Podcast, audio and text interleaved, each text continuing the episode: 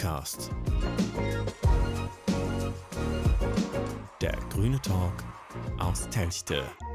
Hallo und herzlich willkommen zum allerneuesten Perkscast. Wir sind schon wieder mit dabei, dass wir uns Gäste einladen und äh, ja, wie immer heißt wir natürlich Marian und ich. Äh, zuallererst Hallihallo Marian. Hi Jost, schön, dass wir auf einem wunderbaren Samstagmittag äh, mal den Pöxcast aufzeichnen. Das ist doch auch Premiere. Ja, es ist, ist mal wieder was Neues. Und ähm, ja, äh, wieso machen wir das Ganze? Weil wir äh, einen äh, Kandidaten äh, irgendwie aus dem Wahlkampf rausreißen müssen, um überhaupt Zeit zu finden. Ähm, wir haben uns Robin Korte oder Dr. Robin Korte. Was hättest du lieber, Robin? Den Doktor könnt ihr weglassen, der steht auch nicht mit auf den Plakaten. Okay. Ähm, herzlich willkommen, schön, dass du da bist. Ja, danke, danke für die Einladung auf jeden Fall. Freue mich. Hol uns ab. Äh, der Doktor steht nicht drauf, aber du bist ja nun mal irgendein Doktor. Was bist du? So ein, so ein Arztdoktor oder so ein äh, Wissenschaftsdoktor oder was hast du gemacht? Also ich habe Lebensmittelchemie studiert, Biochemie und Lebensmittelchemie und habe dann eben in dem Bereich promoviert. Also ich hoffe, das fällt bei euch unter Wissenschaftsdoktor. Das ist definitiv Wissenschaft, ja. Also nicht irgendwo erkauft, gut. das heißt, Nein, du gehörst zu den Leuten, nicht. du gehörst zu den Leuten, die uns Essen schmackhafter machen und irgendwie äh, genau, ich gehöre zu den Leuten, die ähm, hauptberuflich, wenn sie nicht gerade ehrenamtlich Kommunalpolitik machen, eben dafür sorgen, dass ähm, ja im Grunde der gesundheitliche Verbraucherschutz im Land NRW funktioniert. Also ich arbeite im chemischen Untersuchungsamt im Bereich der Lebensmittelüberwachung, wo wir eben Lebensmittel aus dem Handel oder in dem Bereich, wo ich arbeite, Lebensmittelkontaktmaterialien, also Gegenstände, die mit Lebensmitteln in Kontakt kommen, chemisch untersuchen auf gefährliche Stoffe, auf Verbrauchertäuschung etc. Das klingt und mega du, spannend. Schon so ein bisschen. Also es gibt immer so Bereiche, von denen kriegt man gar nicht so viel mit, dass es die eigentlich gibt. Äh, aber wenn es sie nicht gäbe, wäre es im Ergebnis schlecht für uns. Du kommst aus Münster und ähm, hast gerade gesagt, du machst da Kommunalpolitik. Was machst du da genau? Mhm, genau, ich mache im Grunde seit 2014 in Münster Kommunalpolitik, bin jetzt seit äh, der letzten Kommunalwahl im Stadtrat, Mitglied der Grünen Ratsfraktion und da ähm, Sprecher für Umwelt- und Klimapolitik oder Vorsitzender im Umwelt- und Bauausschuss. Also ich habe im Grunde zu tun mit allen Bereichen, die, ähm, die ja, den Klimaschutz berühren, ähm, auch die Verkehrspolitik und ganz wesentlich natürlich auch die Stadtentwicklungspolitik. Also all die Bereiche, die wichtig sind für eine Entwicklung unserer Stadt oder unserer Stadtregion dann auch in Richtung Zukunft und Nachhaltigkeit. Mhm. Und wie bist du zur Politik gekommen? Also es ist ja, man hat ja, ich sag mal, wenn man eine Doktorarbeit schreibt, vielleicht auch anderes zu tun, als äh, Politik zu machen. Ähm, was hat dich da fasziniert, dich da zu engagieren? Mhm. Ja, das war vor ziemlich genau zehn Jahren. Da hatten wir hier in Münster eine ziemlich heiße politische Debatte, nämlich über die Frage, ähm, wie die Straße am Schloss in Zukunft heißen soll. Das war ja bis vor ungefähr zehn Jahren noch der Hindenburgplatz. Vielleicht erinnert man sich auch in Telgte noch daran. Ähm, und damals gab es ja dann im Grunde eine Initiative auch aus der Stadt heraus, die Straße umzubenennen in Schlossplatz, so wie sie ja auch heute zum Glück endlich noch heißt. Und es gab damals dann eine heiße Diskussion in Münster ähm, weil es eine Initiative gab, ja, sage ich mal, von, von Erzkonservativen, die eine Rückbenennung zum Hindenburgplatz wollten. Und ähm, das war eine Zeit, wo ich dann auch gemerkt habe, dass mein Studienumfeld irgendwie auch relativ stark politisiert wurde. In den Naturwissenschaften ähm, unterhält man sich sonst nicht ganz so oft über Politik und wo ich gemerkt habe, okay, ich muss mich irgendwie auch politisch mal zuordnen und politisch engagieren, war auch schon eigentlich davor immer ein politischer Mensch, wollte aber dann auch mal aktiver mitmischen ähm, und bin dann eben zu den Grünen gekommen. Sehr cool. Wieder ein Gewinn. Yay!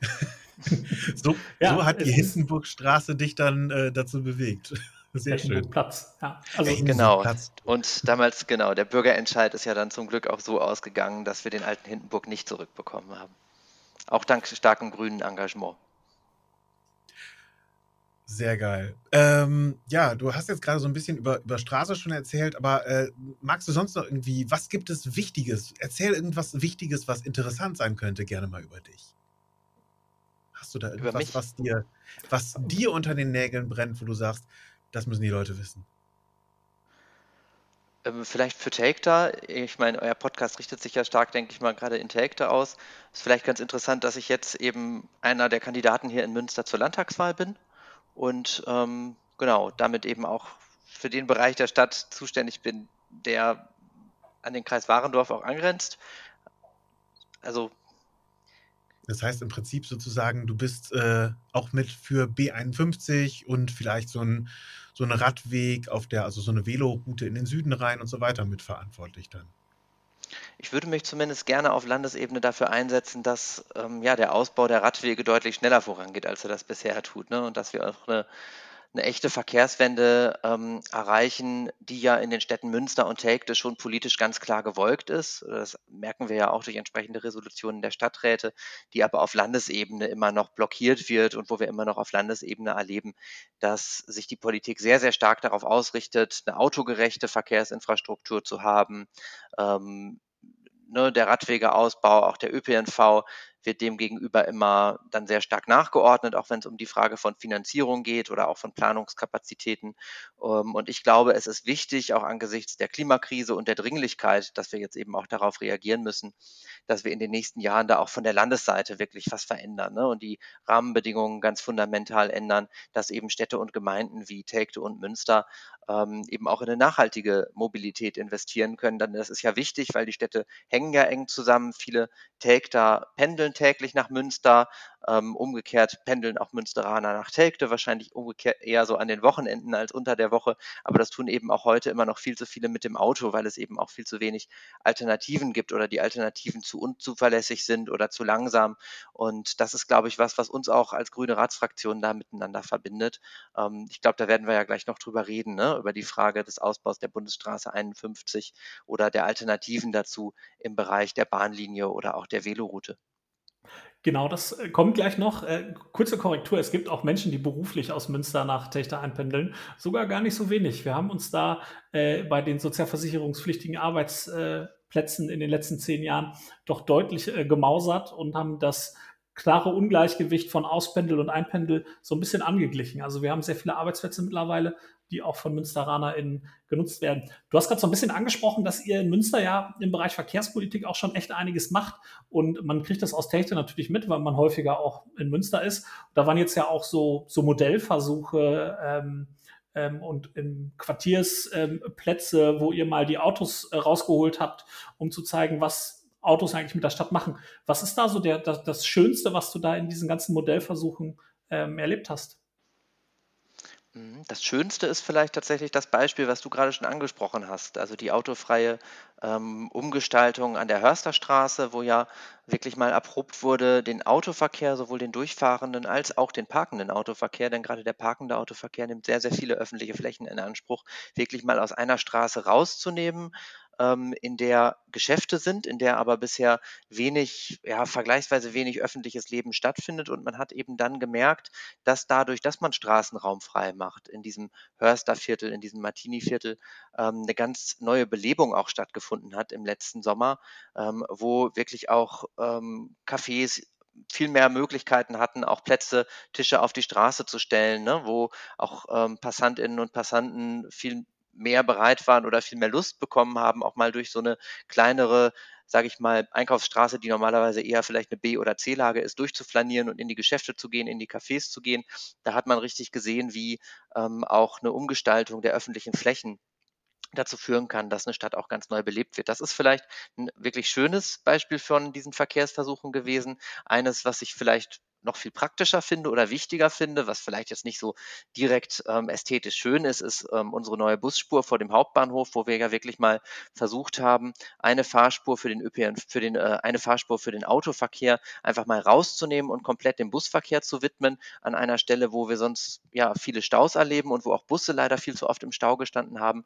Und da sehen wir jetzt eben gerade in den Pendlerstoßzeiten deutliche Verbesserungen im Verkehrsschluss für den Busverkehr, sodass es dann doch sicherlich für einige Menschen jetzt attraktiver attraktiver geworden ist, den Bus zu nehmen und das Auto als das Auto.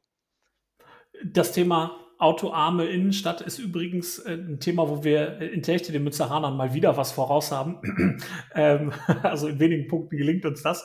Wir haben Ende der 80er Jahre, das, darüber haben sich die Grünen in Techte tatsächlich gegründet, ähm, hatten wir noch eine asphaltierte Straßenführung ähm, durch die Techter Innenstadt, wo sehr viele Autos gefahren sind. Und das zu ändern und die Innenstadt autoärmer zu machen an der Stelle, wodurch die Innenstadt in Techte ja gerade auch erst zu Leben erweckt ist, das war damals quasi Gründungsanliegen der Grünen in Techte mit. Ähm, von daher, man sieht, wenn man sowas angeht, es kann dann auch sehr produktiv am Ende werden. Von daher ja. spannende Sachen und wir profitieren da auch als Techteranerinnen und Techteraner natürlich auch von euren Versuchen und Ideen äh, in Münster. Von daher finden wir das auch einfach spannend. Ähm, aber es ist ja auch nicht so, als, als würden wir immer nur zugucken, sondern ähm, ein großes Thema ist ja ähm, auch die, die stadtregionale Zusammenarbeit. Ähm, also wir arbeiten ja tatsächlich als Grüne, was, was andere Fraktionen und Parteien, glaube ich, noch gar nicht so intensiv machen, auch äh, im, im Münsterland sehr eng zusammen bei Themen, stimmen uns ab, weil wir halt erkannt haben, Münster kann seine Verkehrsprobleme nicht ohne das Umland lösen, weil die meisten pendeln halt immer noch mit dem Auto rein. Und die fahren über Straßen, zum Beispiel Straßen wie die B51. Das ist nun im Kreis Warndorf ein sehr ähm, polarisierendes Thema, also B51, B64N, ab Techte Richtung Warndorf, Bielefeld heißt das Ding dann ja B64. Ähm, und da gibt es schon eine sehr lange Tradition von Protesten. Ähm, wie ist denn da die Situation in Münster eigentlich? Da kriegt man so ein bisschen nur mit aus Handorf. Gibt es da auch Protest und Widerstand? Mhm. Ja, genau. Es gibt im Osten von Münster, also da, wo die Menschen direkt äh, in, der, in der Umgebung dieser Straße wohnen, die eben ausgebaut werden soll, gibt es eine sehr aktive Bürgerinitiative, die sich gegen den Ausbau einsetzt. Gibt es auch eine sehr aktive Szene aus der Landwirtschaft, die auch gegen den Ausbau protestiert und sich einsetzt. Ähm, das Thema ist ja, sage ich mal, vielleicht vor, vor zwei Jahren richtig groß geworden, als äh, wir dann auch im Stadtrat über eine entsprechende Resolution und Positionierung der Stadt diskutiert haben. Und da haben wir dann eben auch gesehen, dass die Mehrheit zumindest in der Politik in Münster sich klar gegen den Ausbau dieser Straße richtet, aus verschiedenen Gründen. Da ist natürlich einmal das äh, wichtige Argument des Klimaschutzes, dass wir jetzt nicht weiter in diesen äh, in den Ausbau von Autoverkehr investieren dürfen, sondern ganz umgekehrt Alternativen stärken müssen. Da ist aber auch klar das Thema des Flächenverbrauchs, der ja durch diesen Ausbau ähm, ganz maßgeblich ausgeweitet wird. Deswegen ja auch die starke Opposition aus der Landwirtschaft, die eben um ihre Anbauflächen, um die Flächen für landwirtschaftliche Produktion auch fürchten, die für diese Straße gefährdet werden. Da sind die Argumente des Naturschutzes ähm, wie der wunderschönen Baumallee, die eben entlang dieser Straße steht und weichen müsste. Und deswegen hat sich eben eine Mehrheit in der Politik in Münster dafür entschieden, sich gegen den Ausbau dieser Straße auszusprechen, zu fordern, dass der Ausbau gestoppt wird. Diese äh, politische Mehrheit ist bei der Kommunalwahl auch bestätigt worden, sodass man, glaube ich, davon ausgehen kann, dass auch die Mehrheit der Münsteranerinnen und Münsteraner gegen den Ausbau der B51 zur Quasi-Autobahn vierspurig ähm, sich wendet. Seitdem ist tatsächlich wenig passiert. Ähm, so, seitdem ist auch wenig, sage ich mal, durchgedrungen. Ich weiß nicht, ob das von eurer Seite anders gesehen wird, außer dass durchgedrungen ist, dass ähm, eben auch viele andere Städte das ähnlich sehen. Ihr habt euch ja in Telgte dann unserem Beschluss, man könnte sagen, angeschlossen, beziehungsweise habt euren eigenen Beschluss gefällt, ähm, dass ihr das genauso seht dass der Ausbau dieser B51 nicht gewünscht ist. Und ähm, ja, was wir eben einfordern und was ihr ja sicherlich auch einfordert, ist, dass jetzt an den Alternativen gearbeitet wird. Also daran gearbeitet wird, wirklich die S-Bahn Münsterland auf die Strecke zu bringen, ähm, einen deutlich dichteren Takt zwischen Münster und Telgte herzustellen, äh, die Bahnübergänge zu schließen und damit die Züge zu beschleunigen, auch eine Veloroute entlang der Straße auszubauen ähm, und dass man umgekehrt aufhört, die Planungskapazitäten weiter zu verschwenden für diesen Straßenausbau. Da soll jetzt ja auch der Bundesverkehrswegeplan überarbeitet werden. Ähm, das war ja, steht ja auch im Koalitionsvertrag mit drin, der Ampelkoalition, ähm, dass das angegangen werden soll. Und dann kam natürlich der Vorwurf, jetzt ist das äh, Verkehrsministerium in FDP-Hand, aber gerade das Thema Überarbeitung des Bundesverkehrswegeplans wurde ja ausgeklammert aus dem Ministerium. Man hat gesagt, man macht da so eine, ähm, ich weiß gar nicht, also so, so einen breiteren Partizipationsprozess, wo dann da viel mitgearbeitet wird, auch an der Stelle. Jetzt ist in Münster ja aber auch schon gebaut worden, also äh, an, der, an, der, Mondstraße, äh, die Warndorfer Straße rein. Ähm, kam der Protest da in Münster zu spät oder wie ist es dazu gekommen, dass relativ ungehindert sich da eine breite Betonschneise von einem Autobahnkreuz ähm, jetzt durch die Münsteraner Landschaft zieht im Osten? Ja, ich glaube, ähm, den Bereich, den du ansprichst, das ist im Grunde noch die Altlast, ne? Die Altlast des Ausbaus der B51 ähm, bis zum Anschluss an die Warendorfer Straße. Der, Mhm. ich äh, weiß nicht, das war vor, vor der Zeit meines politischen Engagements. Ich weiß nicht, ob ihr euch noch daran erinnert, der damals beschlossen wurde und ähm, jetzt zu Ende gebracht wird. Und dazu gehört eben auch diese Anschlussstelle, über die du jetzt gesprochen hast, im Bereich der Mondstraße, wo man jetzt wirklich auch sieht, was dem Osten von Münster oder dem Westen von Tegte drohen würde, wenn die ganze B51 zwischen Münster und Tegte voll ausgebaut würde. Also wirklich ein ganz starker Eingriff in die Landschaft, auch eine Baustelle über viele, viele Jahre, wo der Verkehr beeinträchtigt ist. Ähm, das ist, wie gesagt, noch die Altlast, die wir geerbt haben, die im Moment noch ausgeübt wird. Und ich glaube, wir sollten jetzt alles dafür tun, dass der Ausbau nicht weiter nach Osten schreitet. Super fahrradunfreundlich, wenn man da häufiger mal mit dem Fahrrad langfährt. Also reiner Fokus auf den Autoverkehr. Ein Verkehrsträger, so viel Platz. Es ist einfach aus dem Jahrtausend gefallen. Ähm, Marian, sprichst du aus Erfahrung? Ich, ja. ich spreche aus Erfahrung. Es ist, naja, nicht, nicht, nicht schön. Ja. Naja, aber, aber wenden wir uns zu schöneren Themen. Also ich hoffe, dass man das jetzt noch nachhaltig auch stoppen kann und das Projekt einfach aus dem Bundesverkehrswegeplan fliegt. Du hast die Münsterland S-Bahn gerade angesprochen. Ähm, ist ja quasi ein Projekt von ähm, Markus Lewe, also eurem Oberbürgermeister, so wird es immer behauptet. Das stimmt ja aber eigentlich gar nicht. Also die Idee gibt es ja schon viel länger. Ähm, was verbirgt sich denn dahinter? Eine S-Bahn. Eine S-Bahn fährt eigentlich auf der Straße. Das ist ja hier nicht so, glaube ich, oder? Ich glaube, dahinter verbirgt sich ja im Grunde im Wesentlichen eine Ertüchtigung der Bahnstrecken, die wir schon haben. Ähm, das ist ja tatsächlich etwas oder ja, etwas, wovon Münster profitiert und was im Grunde auch eine ganz gute Rahmenbedingung für eine Verkehrswende ist, dass wir relativ viele Bahnverbindungen ins Umland haben, ähm, die von unserem Hauptbahnhof ausgehen. Eine geht ja dann auch ähm, über Telgte und Warendorf bis nach Reda-Wiedenbrück. Und das Ziel dieser S-Bahn Münsterland, wie sie so groß genannt worden ist, äh, genannt wird, ist im Prinzip ja dafür zu sorgen, dass auf diesen Bahnstrecken ähm, einerseits mehr Züge fahren im öffentlichen Nahverkehr, also dass der Zug nach Telgte dann bitte nicht mehr einmal die Stunde fährt, sondern in Zukunft alle 30 Minuten oder alle 20 Minuten, ähm, was man unter einer echten S-Bahn dann auch verstehen würde. Und dass wir natürlich auch mehr Bahnhaltepunkte entlang der Strecke reaktivieren. Auch da ist ja die B51 vielleicht ein gutes Beispiel, beziehungsweise die Trasse der B51 ein gutes Beispiel, wo man ja auch in Handorf oder auch im inneren Stadtgebiet von Münster ähm, in St. Mauritz gute Möglichkeiten hätte, auch Bahnhaltepunkte aufzubauen oder zu reaktivieren, wo sie früher mal waren, wie zum Beispiel in Handorf, um dann eben mehr Menschen den Umstieg eben auch in den Nahverkehr zu ermöglichen. Ne? Und deshalb eben auch, denke ich, der Begriff S-Bahn, ähm, dass es keine klassische Regionalbahn mehr ist, die nur verschiedene Städte miteinander verbindet, sondern eine S-Bahn, die auch innerhalb einer Stadt dann mehrere Haltepunkte hat und damit auch ähm, eine Alternative zu dem ist, was in anderen Städten dann die Straßenbahn ist, die Münster ja schon lange nicht mehr hat und wahrscheinlich auch nie wieder in der Form bekommen wird. Ja, also wirklich ein, ein gutes Konzept und äh, ich sag mal so, wenn man ähm, als Techteraner mal zum Beispiel zum Preußenstadion fährt, um ein Preußenspiel zu gucken, ähm, wäre es natürlich verlockend, wenn man dann an der Hammerstraße äh, aus dem Zug aussteigen kann, weil man nur am Bahnhof kurz umgestiegen ist und nicht mit dem Bus irgendwie oder so da noch groß durch die halbe äh, Stadt fahren muss und dann einfach 40, 45 Minuten braucht zu einem Halt, den man mit dem Zug eigentlich auch in einer Viertelstunde ähm, erledigen könnte. Das ähm, stimmt. Das und das ist im Grunde auch genau die Vision, äh, die dir dann in Zukunft entgegenkommt. Ne? Denn auch am Preußenstadion soll ja ein Bahnhaltepunkt entstehen. Ähm, nicht nur für das Preußenstadion, sondern auch für den ganzen Stadtteil da, äh, des Geistviertels im Süden von Münster. Und genau das soll dann in Zukunft möglich sein. Riesenproblem ist nur leider immer bei dem Thema des, der Bahn, aber da erzähle ich euch, glaube ich, auch nichts Neues, dass die Planungszeiten einfach irre lang sind.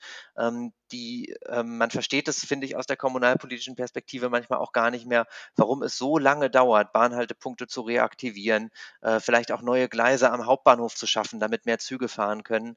Ähm, es sind irgendwie so viele Akteure im Spiel, von der Bahn über den NWL, den ZVM und dann wieder die Stadt Münster ähm, dass ja, die Prozesse einfach sich sehr, sehr in die Zeit ziehen und wir merken, dass der Bahnverkehr zwar ein ganz wichtiges Vehikel für eine Verkehrswende ist, dass wir aber auch schnellere Alternativen brauchen, zum Beispiel auch Schnellbusse.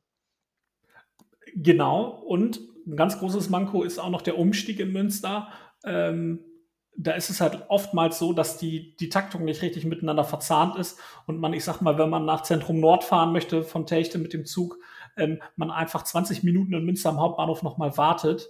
Ähm, 20 Minuten sind eine Zeit, in der bin ich von Techte mit dem Auto äh, ganz entspannt nach, nach Zentrum Nord gefahren. Ähm, und die warte ich einfach dann am Bahnhof nochmal und habe dann nochmal äh, 20 Minuten Fahrzeit insgesamt.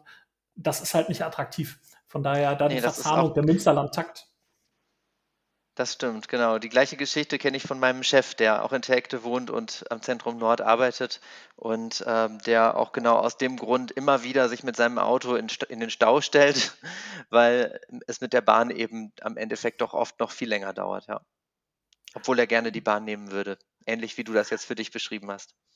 Ich kann aus Erfahrung sagen, ich bin letztes Jahr aufs Fahrrad umgestiegen und ähm, man fährt meistens an den Autos vorbei. Da sitzen oft eine Person drin. Das nimmt halt super viel Platz weg. Das führt ja auch dazu, dass man jetzt denkt, man muss die Bundesstraße da ausbauen, was ja nichts bringt, wissen wir alle. Ähm, mit dem Fahrrad ist man tatsächlich am schnellsten und ja auch in Münster schneller als mit dem Stadtbus. Also so ein Stadtbus hat ja im Schnitt im Stadtgebiet so 17 bis 18, 19 kmh fährt er im Mittel, weil der ständig anhält.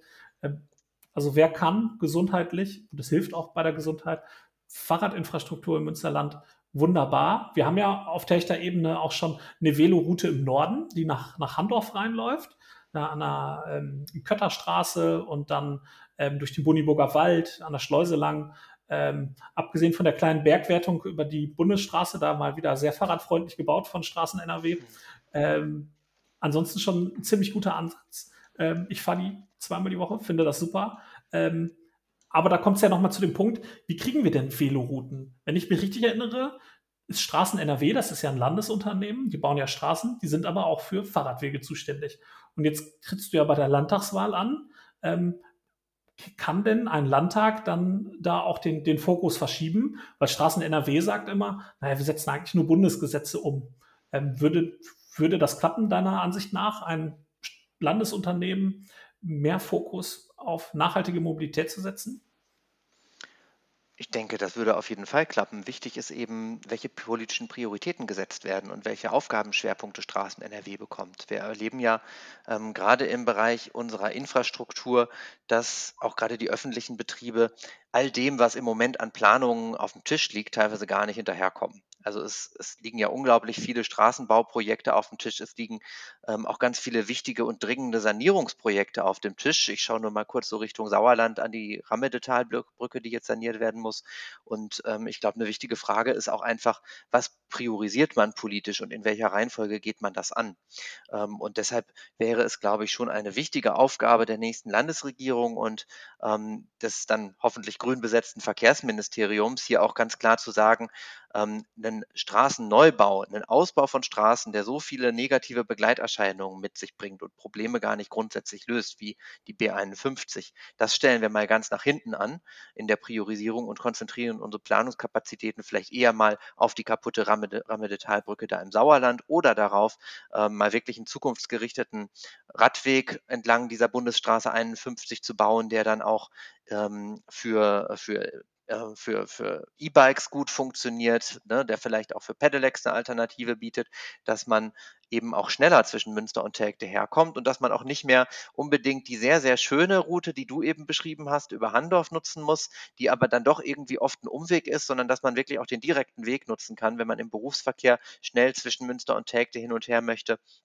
und eben direkt entlang der Bundesstraße an den Autos vorbeiziehen kann. Dafür braucht es da aber wirklich einen ausgebauten Radweg, einen zukunftsfähig ausgebauten Radweg und dafür setzt die Rahmenbedingungen, das hast du ja schon gesagt, der Landesbetrieb und der Landesbetrieb untersteht dem Verkehrsministerium. Und natürlich kann man auf diese Weise politisch auch die Arbeit des Landesbetriebs beeinflussen und ich glaube, das muss man auch in Zukunft anders tun. Ja, da ist hier im ländlichen Raum natürlich das Problem, dass wir den ÖPNV als zu, oder mit der Zubringerfunktion zu der, zu dem, ich sag mal, Rückgratschiene dann brauchen.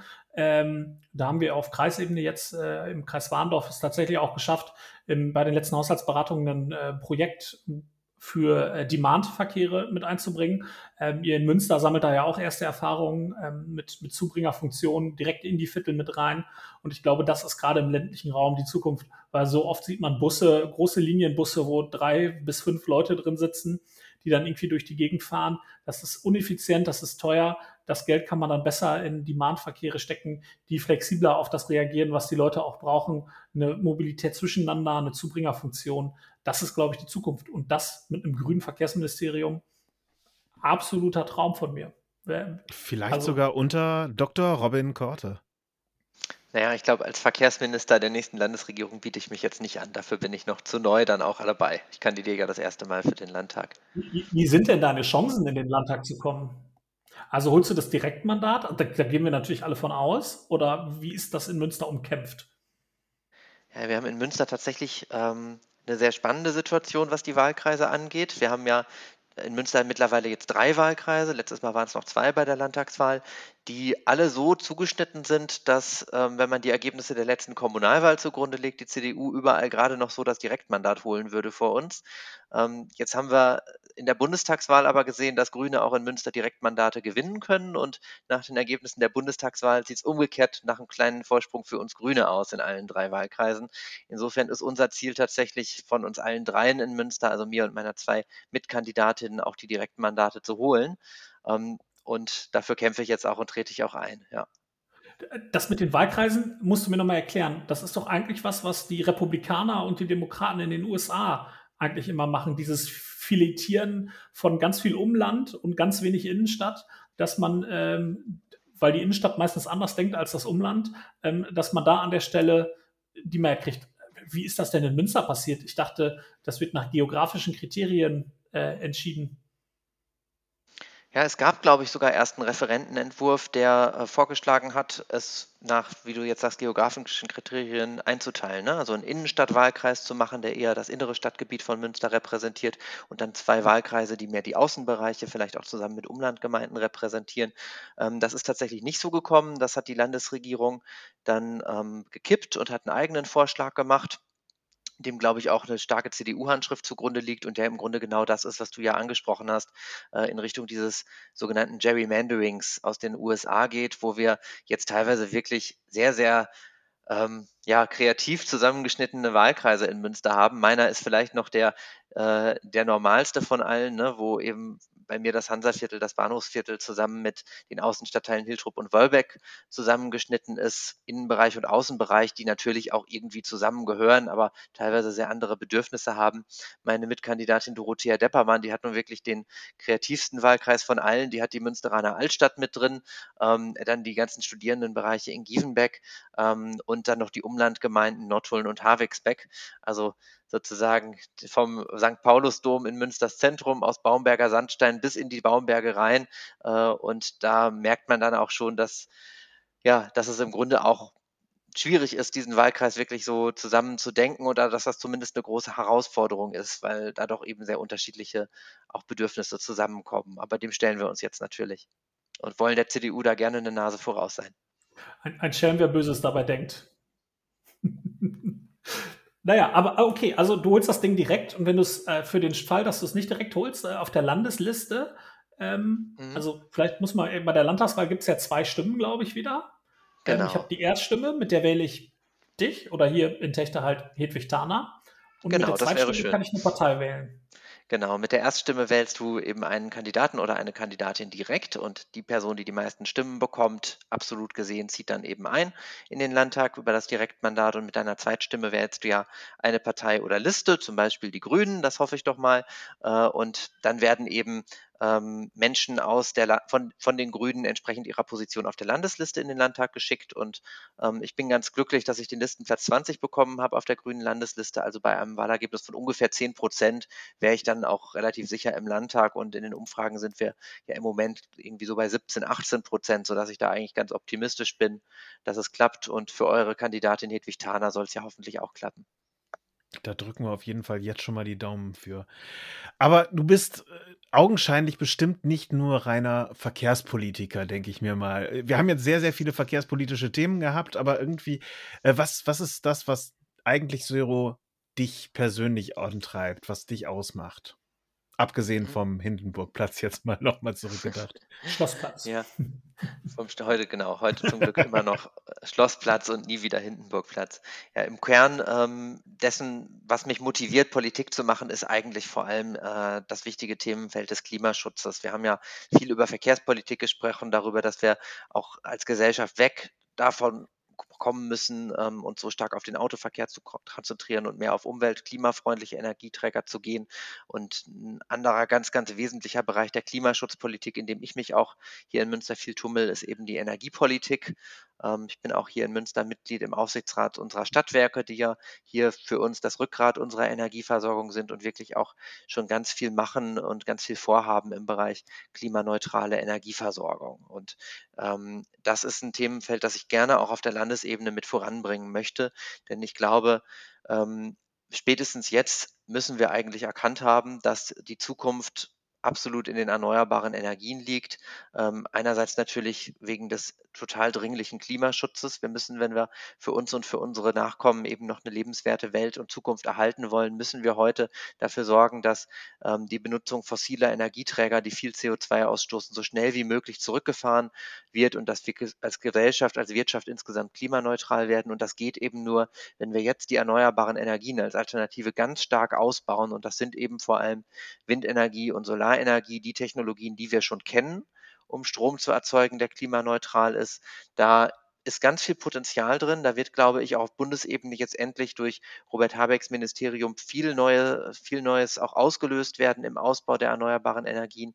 Aber auch auf Landesebene gibt es eben viel zu tun. Stichwort Windenergie, wo wir immer noch das 1000 Meter Abstandsgesetz haben, was ja ganz konkret dafür sorgt, dass wir in Nordrhein-Westfalen und ganz besonders im Münsterland fast kaum noch einen Standort haben, auf dem wir noch Windenergieanlagen errichten können, weil fast immer irgendwie eine, eine Nähe ist äh, in 1000 Meter zum nächsten Wohngebiet.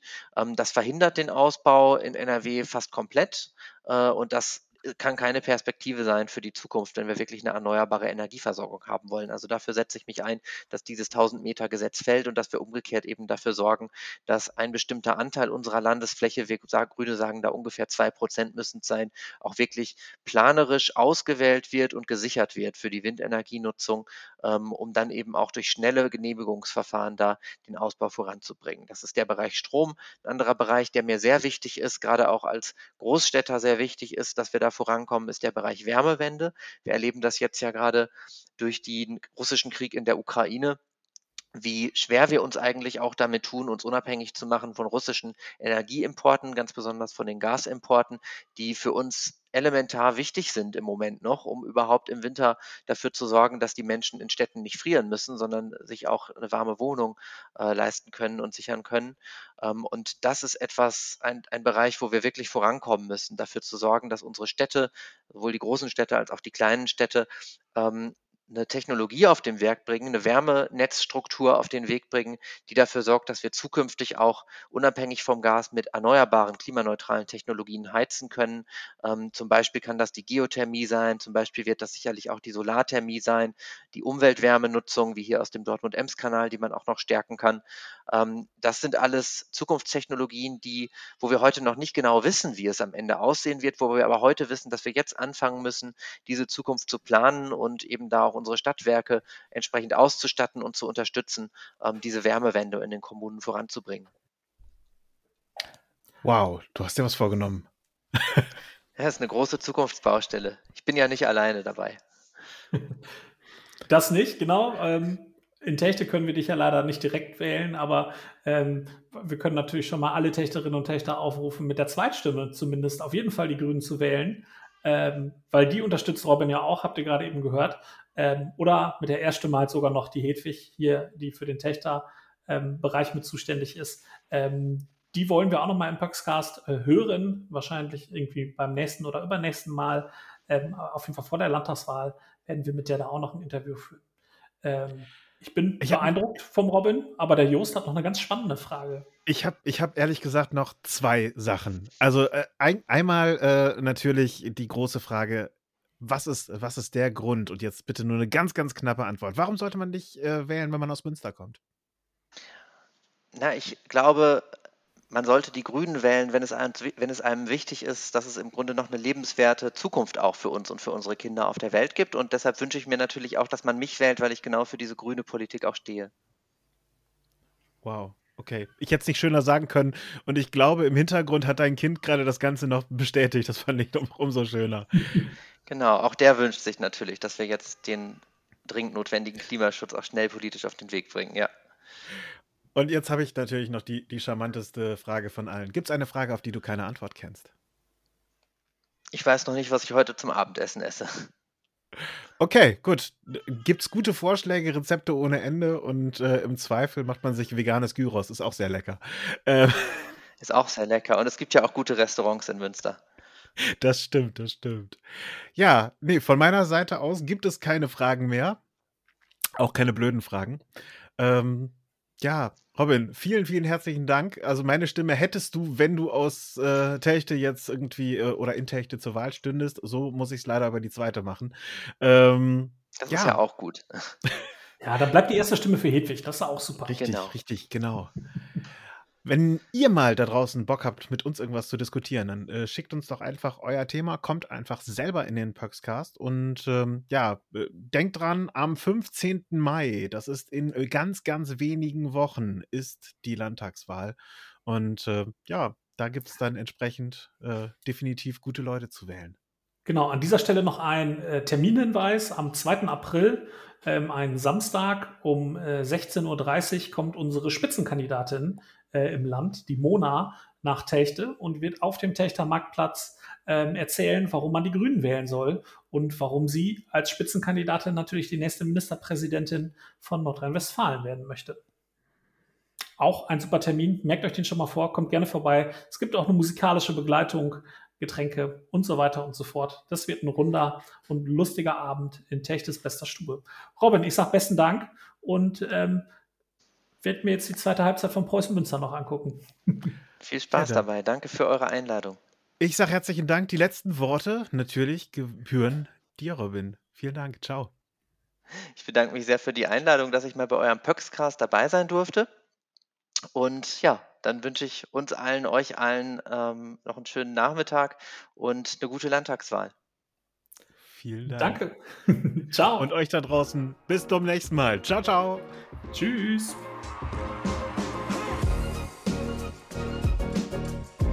Pöxcast. Der grüne Talk aus Telchte.